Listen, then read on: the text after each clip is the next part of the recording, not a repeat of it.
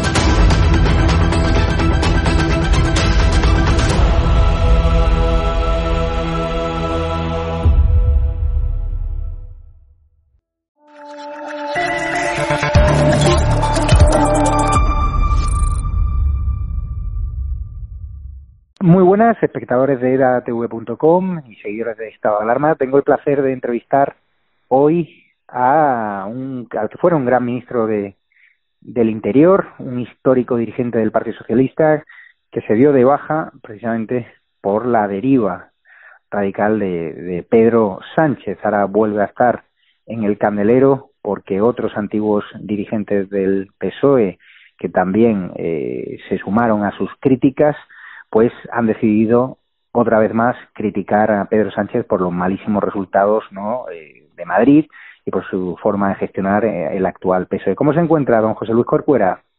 Pues me encuentro bien, ¿eh? preocupado por las cosas que oigo y veo eh, de estos últimos días, pero por lo demás estoy bien. Cuénteme, ¿cómo está viviendo eh, la actual situación del Partido Socialista? Malísimos resultados en Madrid, eh, Pedro Sánchez con esa estrategia de echarle la culpa a Gabilondo. ¿Quién tiene la culpa de lo que está pasando al actual Partido Socialista?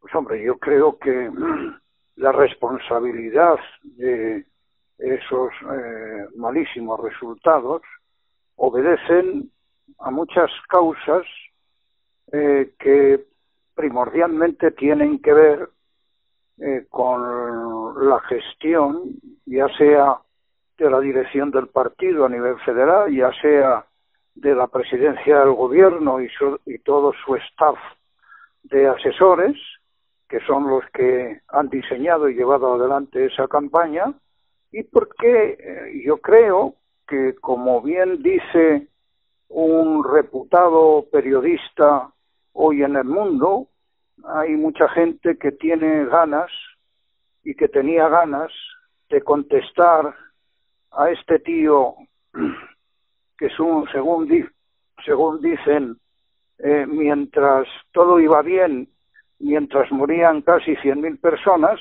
y porque además hay otra cuestión que los ciudadanos, incluso votantes del Partido Socialista, e incluso militantes de ese Partido Socialista eh, no contemplan con satisfacción ese infame abrazo del gobierno a los partidos que intentan destruir la democracia española. Eh, todas esas cuestiones tienen que ver con este resultado electoral y tendrán que ver con lo que ocurra en el futuro en distintos procesos electorales allí cuando se produzcan. Ya ha empezado la crítica eh, dentro del PSOE y los principales detractores de Iván Redondo han vuelto a salir ¿no? a, la palestra en forma de filtraciones a medios de comunicación. ¿Qué futuro le augura usted a Iván Redondo y qué responsabilidad tiene Iván Redondo en toda la debacle actual del Partido Socialista Madrileño que ya ha provocado pues la dimisión del secretario general eh, José Manuel Franco, la renuncia al escaño ¿no? de, de Gabilondo?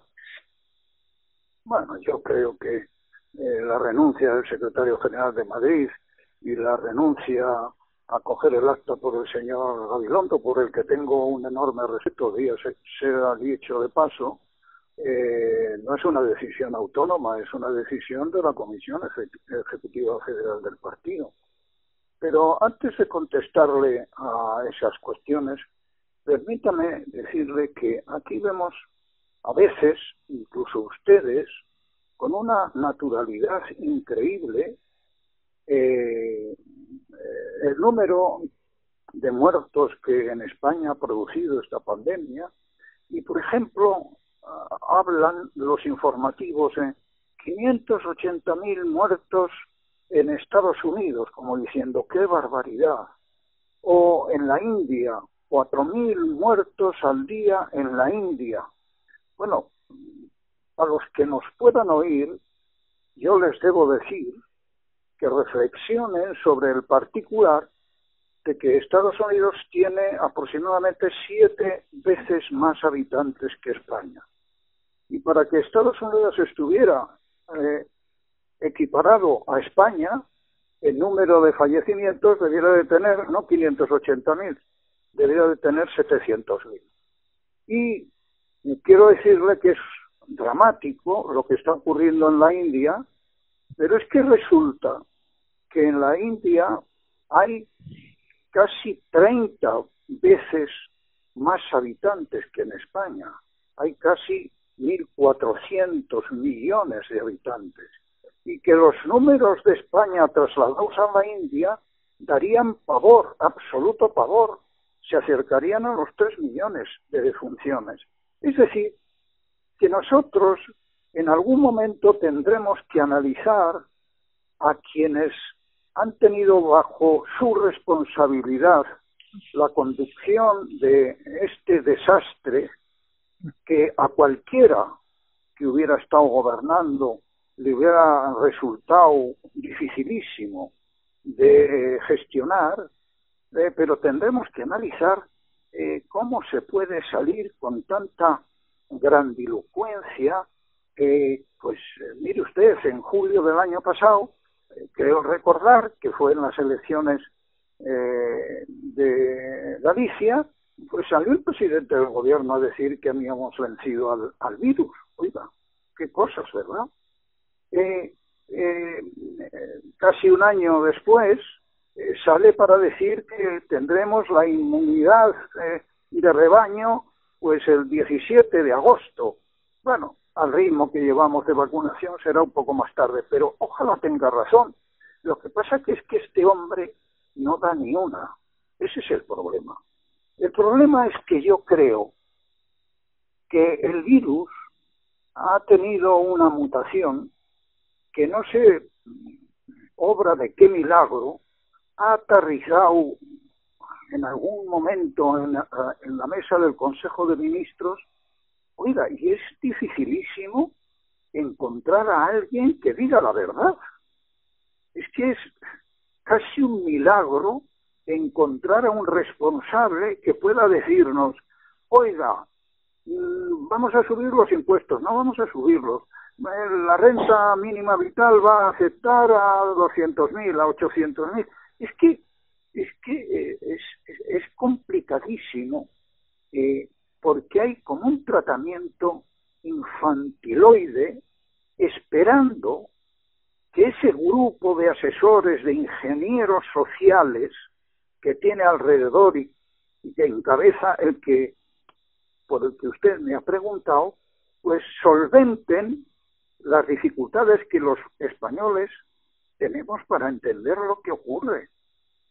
Eso es lo que eh, creo yo que es lo más grave que nos pasa a la democracia española. La democracia española está llena de ciudadanos maduros a los que se les tiene que hablar con propiedad, a los que se les tiene que hablar con respeto, aunque sea para decirle cosas inconvenientes.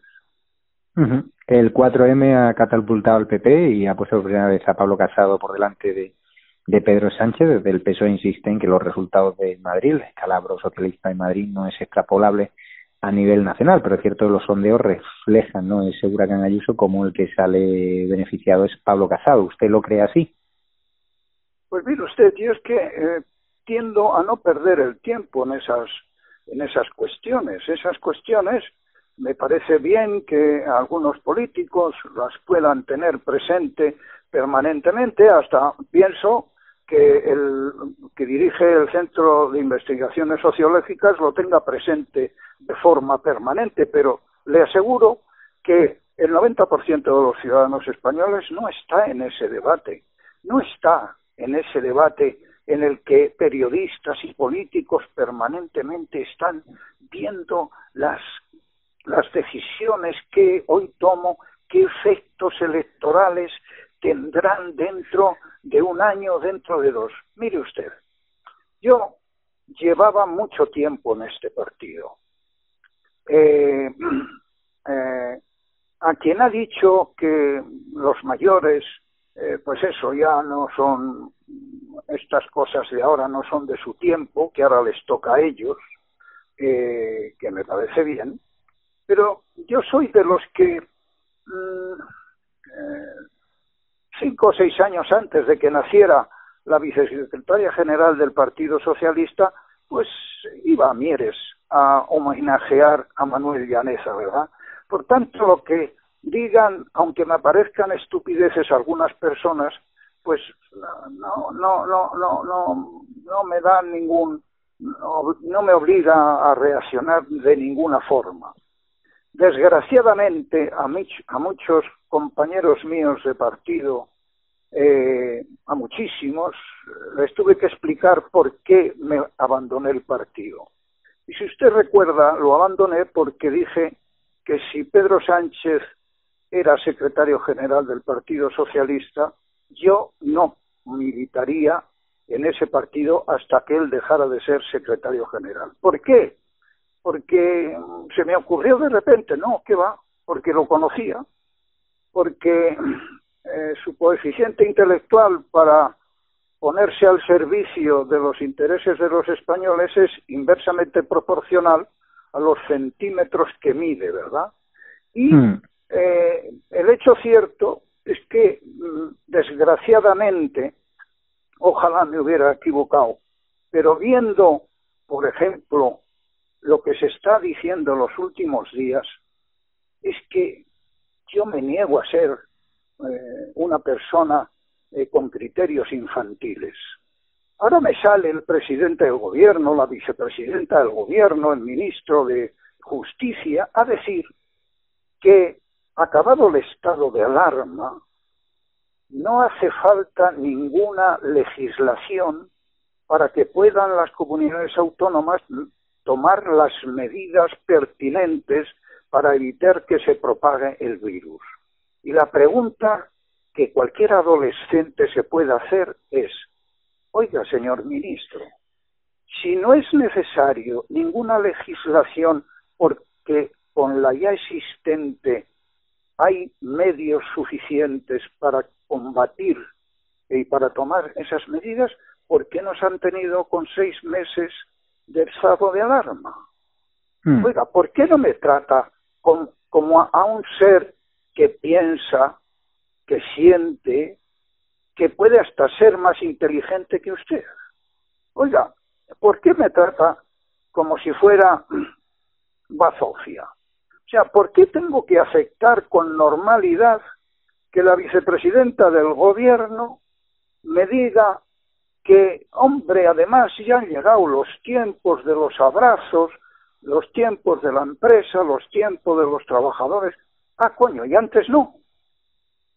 Pero, ¿por qué ese afán de desvirtuar lo que es o debe de ser la acción de un gobierno responsable.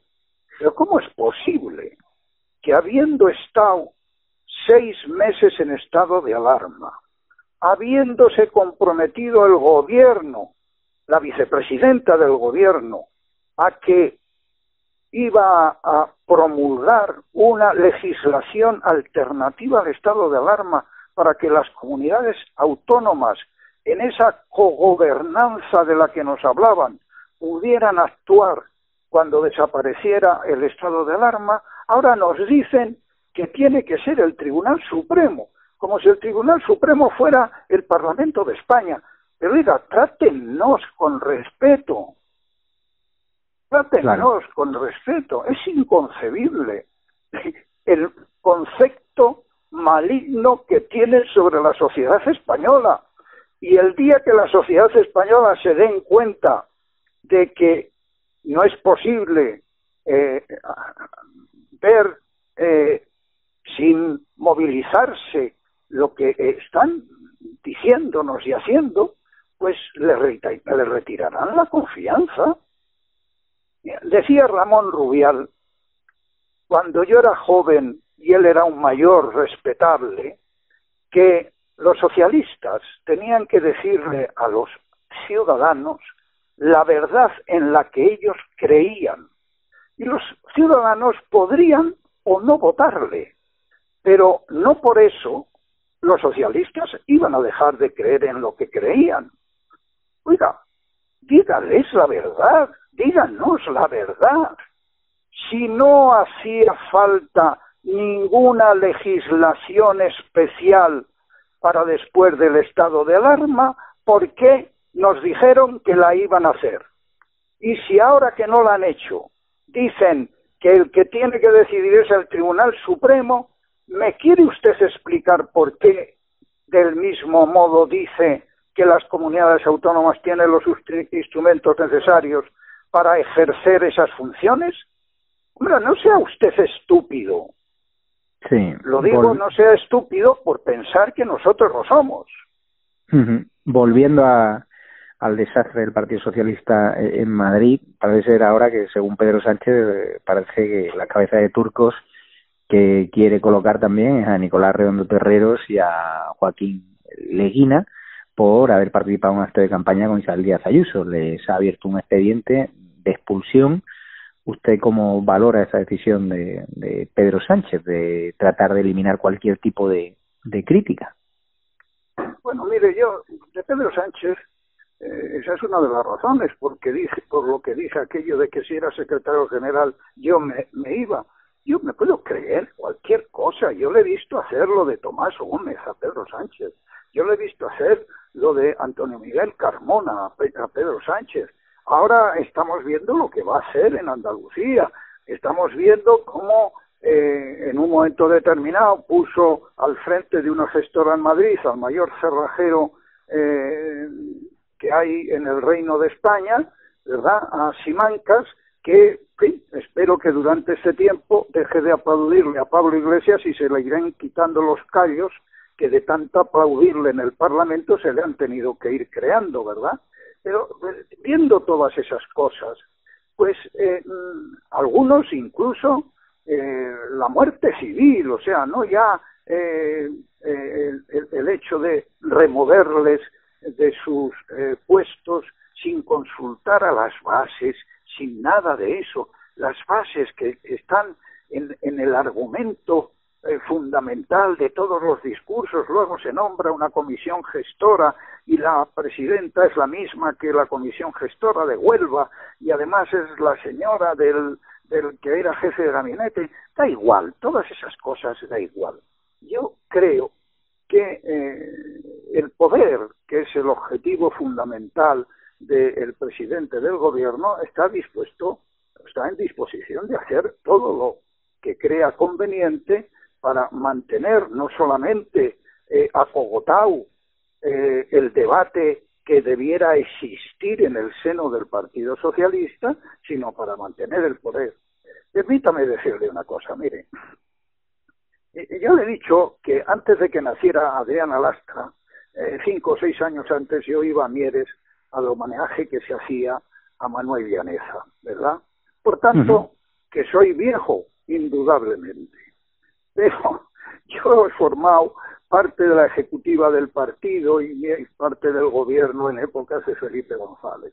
El líder que llevó a los resultados electorales más importantes en la historia del Partido Socialista. Y Felipe González tenía una contestación en el Comité Federal del partido que a veces alcanzaba el 25% de los allí presentes. Es más, en los comités federales del partido en el que yo militaba, no se podía hablar a favor de la comisión ejecutiva, solo se podía hablar en contra de la gestión de la comisión ejecutiva, porque ese no es un órgano de aduladores del poder en el partido, no, no, ese es un órgano que tiene que hacer reflexionar al partido. Aquí ahora no hay reflexión alguna, aquí se reúnen unos poquitos y toman las decisiones, ya, oiga, y han tomado una que de ser cierta, pues les, sitúa a ellos a la altura del betún, porque ninguno de los que han tomado esa decisión le llega a la suela de los zapatos ni a, ni a Joaquín Leguina ni a Nicolás Redondo. Y no digamos nada a sus ancestros, es decir, a, en fin, no tienen, no tienen ambos dos que justificar absolutamente nada, nada absolutamente. Pero bueno, eh, eso es lo que es capaz de hacer eh, este buen hombre, eh, que algún día tendrá que examinarse ante los ciudadanos y vuelvo a insistir que nosotros tenemos más de 100.000 muertos, que Estados Unidos son siete veces más que España y para estar a nuestra altura debiera de tener, en todo caso, siete veces más de difuntos que nosotros, y tiene menos, y reitero lo de la India, porque son titulares de todos los días en el en el periódico. Es que, claro, 200 muertos en España al día son más muertos que los que hay en la India, porque, insisto, son un millón cuatro, casi cuatrocientos mil habitantes. Sí, Y mientras tanto, pues nada, eh, como dice la vicepresidenta del gobierno, es tiempo de abrazos, es tiempo de la empresa, es el tiempo de los trabajadores y si hay que poner alguna medida en marcha para que no haya más muertos, para que no haya más contagiados, pues que lo decida el Tribunal Supremo, ¿verdad? Y que este sea el sustituto de quien la Constitución ordena que tiene que legislar, que es el Parlamento, donde están representados todos los españoles. Hoy se cumplen dos años del fallecimiento de Alfredo Pérez Rubalcaba, el que fuera secretario general del PSOE, ¿usted cree que habría tolerado las actuales políticas de Pedro Sánchez, sus pactos con Podemos, con Pablo Iglesias, en la entrega de las cárceles vascas, por ejemplo, a, a que hoy se ha conocido, ¿no? De ese calendario que ya pues quedan muy poquitos presos etarras por acercarse. Alfredo Pérez Rubalcaba eh, fue el que tituló a este gobierno de gobierno Frankenstein, ¿verdad? y por tanto nada de lo que pueda hacer o decir eh, quienes forman parte de él le podría llamar eh, la atención. Todo lo que pueda ocurrir era eh, previsible, absolutamente previsible. Hoy ha dicho la vicepresidenta tercera del gobierno que empieza la legislatura en una reunión que ha tenido con Esquerra Republicana de Cataluña, tiene tela marinera. El otro día la vicepresidenta primero habló de Izquierda Republicana de Cataluña como un partido progresista. En fin, eh, el, partido que en democracia lo encabezaba Heriber Barrera, que era un eh, mm, xenófobo de primera división, pues es un partido progresista, ¿verdad? ¿Qué le vamos a hacer?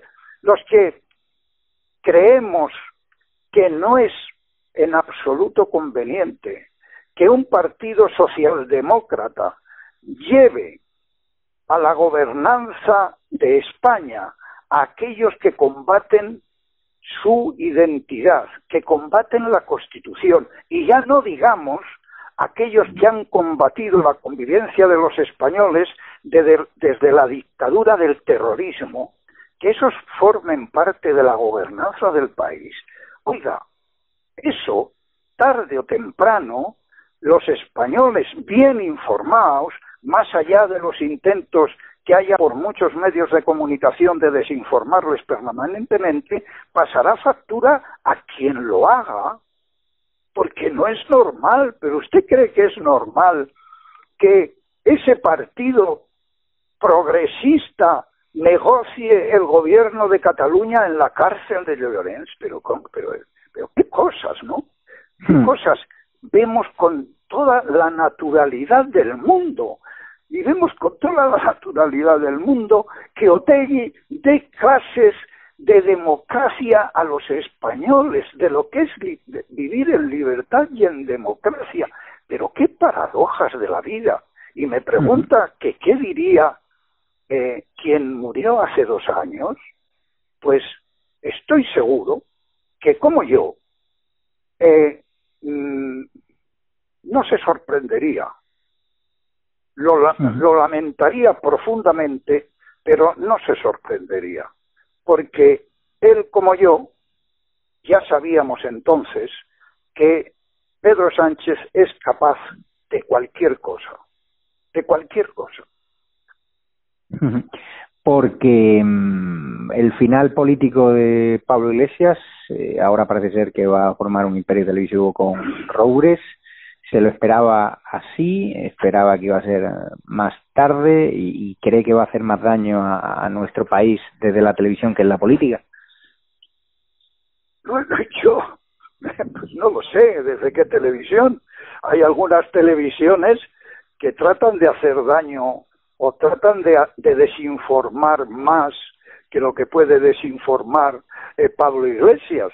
En fin, yo, como es conocida mi opinión eh, de mm, quien eh, reiteradas veces ha dicho que el cielo no se conquista por consenso, sino por la fuerza.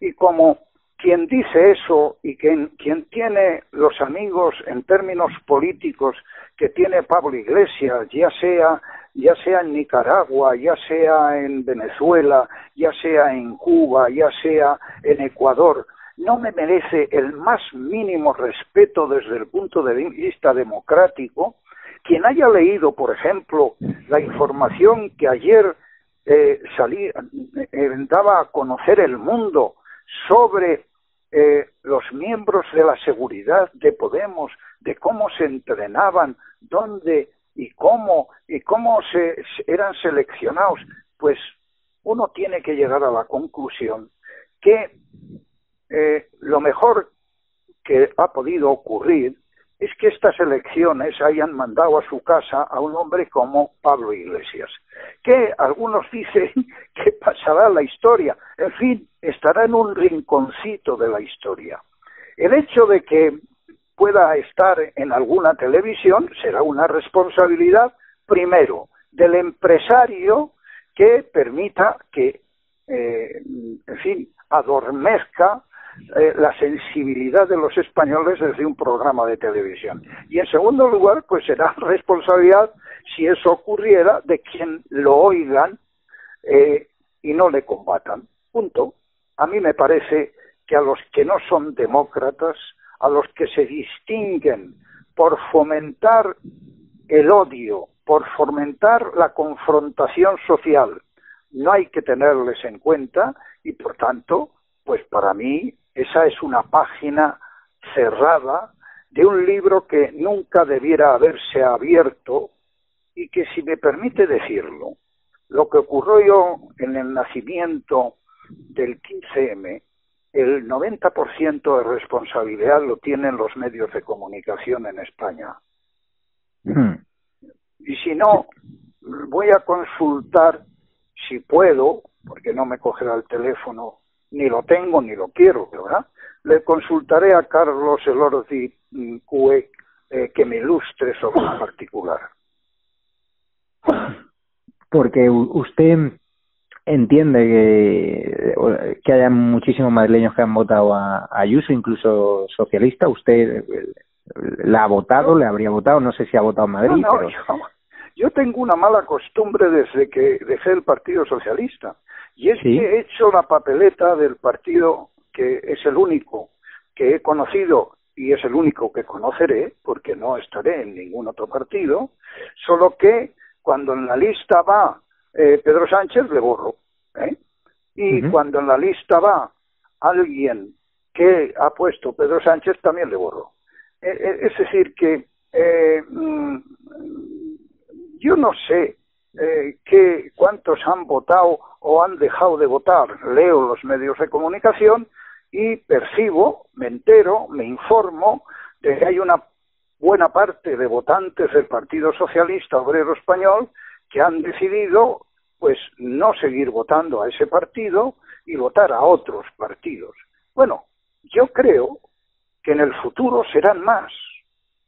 Cuanto, cuanto más se den cuenta los ciudadanos españoles de que en el gobierno tenemos a unos ingenieros, bueno, a una serie de gente que practica la ingeniería social, que practica el marketing político y que nos enteramos sí, casi a oscuras de lo que han mandado en Bruselas para el plan de recuperación, que nos inventamos expresiones para impresionar a los ciudadanos, resiliencia, todo es, todo es eh, sonrisa hoy cuando decía que íbamos a estar inmunizados eh, en el mes de agosto lo decía con una sonrisa. Pareciera que las vacunas las va a poner él, ¿verdad? Eh, entonces, eh, cuando los ciudadanos españoles se den cuenta de que quien tendría que estar permanentemente ocupado en decirnos la verdad, está permanentemente ocupado en hacer propaganda política, cuando eso sea algo que la sociedad eh, lo tenga hasta las náuseas, pues perderá la confianza en el partido en el que en un momento votó para buscar otra alternativa e incluso otras alternativas que puedan nacer en el futuro. Ojalá aparezca un partido socialdemócrata, porque el partido socialdemócrata que yo conocí y que se construyó básicamente, sí, empezó en Suresnes, pero de una forma ya más práctica en el año 1979, ese Partido Socialdemócrata, pues eh, no está en España, no está presente en España. Pero usted, cree, algún, pero usted cree que después de Pedro Sánchez va a quedar algo en pie del Partido Socialista o el sanchismo lo va a arrasar todo?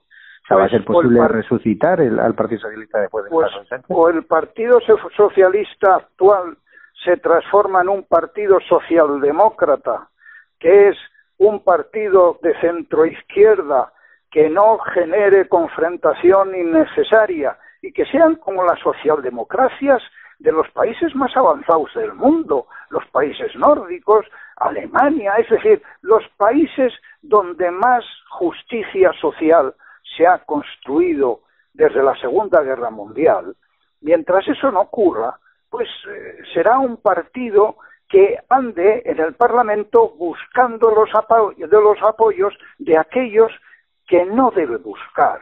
No puede un gobierno social, eh, eh, un gobierno de la socialdemocracia, depender de partidos independentistas que buscan la destrucción de España o de partidos que no han condenado el terrorismo de ETA. Eso es una barbaridad. Y por último, ¿conoce usted algún partido socialdemócrata en el mundo que tenga como socios de gobierno y metidos en el gobierno a ideologías como la que representa eh, Pablo Iglesias? No hay un solo gobierno en Europa Hubo, un experimento en Francia con Mitterrand y hoy el Partido Socialista ha desaparecido. Es decir, eh, desgraciadamente aquello por los que muchos socialistas eh, lucharon, eh, no solo socialistas, eh, la inmensa mayoría de los españoles lucharon y consiguieron el mayor ejercicio de concordia que se ha producido en España, que fue la Constitución del 78, y que hoy vea que ese partido que fue pieza angular de esa Constitución del 78 esté a expensas de lo que pueda decidir gentes como Rufián, gentes como Otegui, gentes como separatistas valencianos. Es que es que es, muy difícil de, digerir, ¿eh? Muy difícil de digerir. Y, mire usted que cuando dijo Rubalcaba lo de Frankenstein, es que Rubalcaba ya sabía que Pedro Sánchez se reunía con Pablo Iglesias. Cuando hmm. decía que negociar con él era una línea roja. Si es que a mí no me sorprende absolutamente nada. Ya le he definido políticamente nada más empezar a hablar con usted. Eh, su coeficiente intelectual en esa materia, en la materia de servir a los españoles y a la política de un partido socialdemócrata, es directamente, inversamente proporcional a la longitud en centímetros de su persona, su persona con mayúsculas. ¿eh? A tenor de lo que hoy uno puede leer en la prensa, pues podemos leer que Sánchez y RC están negociando un pacto secreto para indultar a los golpistas este mismo mes y facilitar así la formación del gobierno. También se ha conocido hoy de que bueno el gobierno ya ha hecho público el traslado de la gestión de prisiones ¿no? al País Vasco, ¿no? en un guiño, por supuesto, a Urcuyu. Y está claro que con esta información lo que se demuestra es que no ha aprendido nada Sánchez del varapalo de las urnas en Madrid. Bueno, yo lo único que creo es que mm, él pretende apartarse eh, de los resultados de Madrid y por eso no, no habla de eso cuando se encuentra con los periodistas, apartarse que no, que no le toque, porque eso es lo que le han recomendado eh, su jefe de gabinete, etcétera. Pero yo, si me permite, como decía Ana a mí me, gusta hablar de los hechos ciertos, no de las elucubraciones. Yo no sé lo que va a hacer o va a dejar de hacer la izquierda republicana de Cataluña. Yo lo que sé, y es lo que critico, en un estado de emergencia nacional, en un estado de emergencia de la salud desde hace más de un año, en un estado de emergencia desde el punto de vista económico, en lo que llevamos de pandemia y lo que te rendaré morena en el futuro, es absolutamente incomprensible y más incomprensible todavía que los militantes del Partido Socialista lo contemplen con normalidad que para gobernar esa situación de auténtica catástrofe, las decisiones tengan que estar supeditadas a aquellos que no creen en España. Eso es lo que a mí me indigna y eso es lo que me ha obligado o me ha llevado a tomar las decisiones en mi vida que he tomado. Y nada más. Pues muchísimas gracias, don José Luis. Corcuera eh, sabe que aquí tiene un altavoz donde no le censuramos, donde puede hablar en libertad y que ya se puede registrar en la página web de edatv.com, donde hay más de 30 canales, también de historia, también de tecnología, y que estés a gusto de, de personas como usted, que la verdad que engrandecen la democracia, siendo libres y diciendo verdades como puños, lo dicho. En la página web se podrá registrar y seguir esta entrevista. Muchísimas gracias.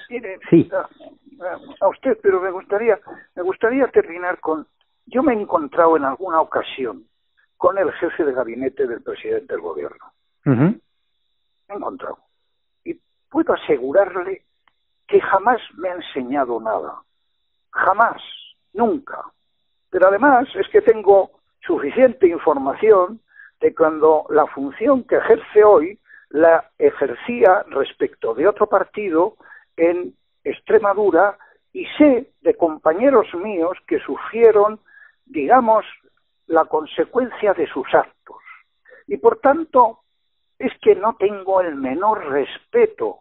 Esta especie de actitud reverencial que algunos tienen porque parece que controla, que maneja los, los, en fin, la ingeniería social o el marketing político, a mí esas cosas en política me parecen deleznables, absolutamente deleznables, porque esas cosas sirven solo para engañar a la gente.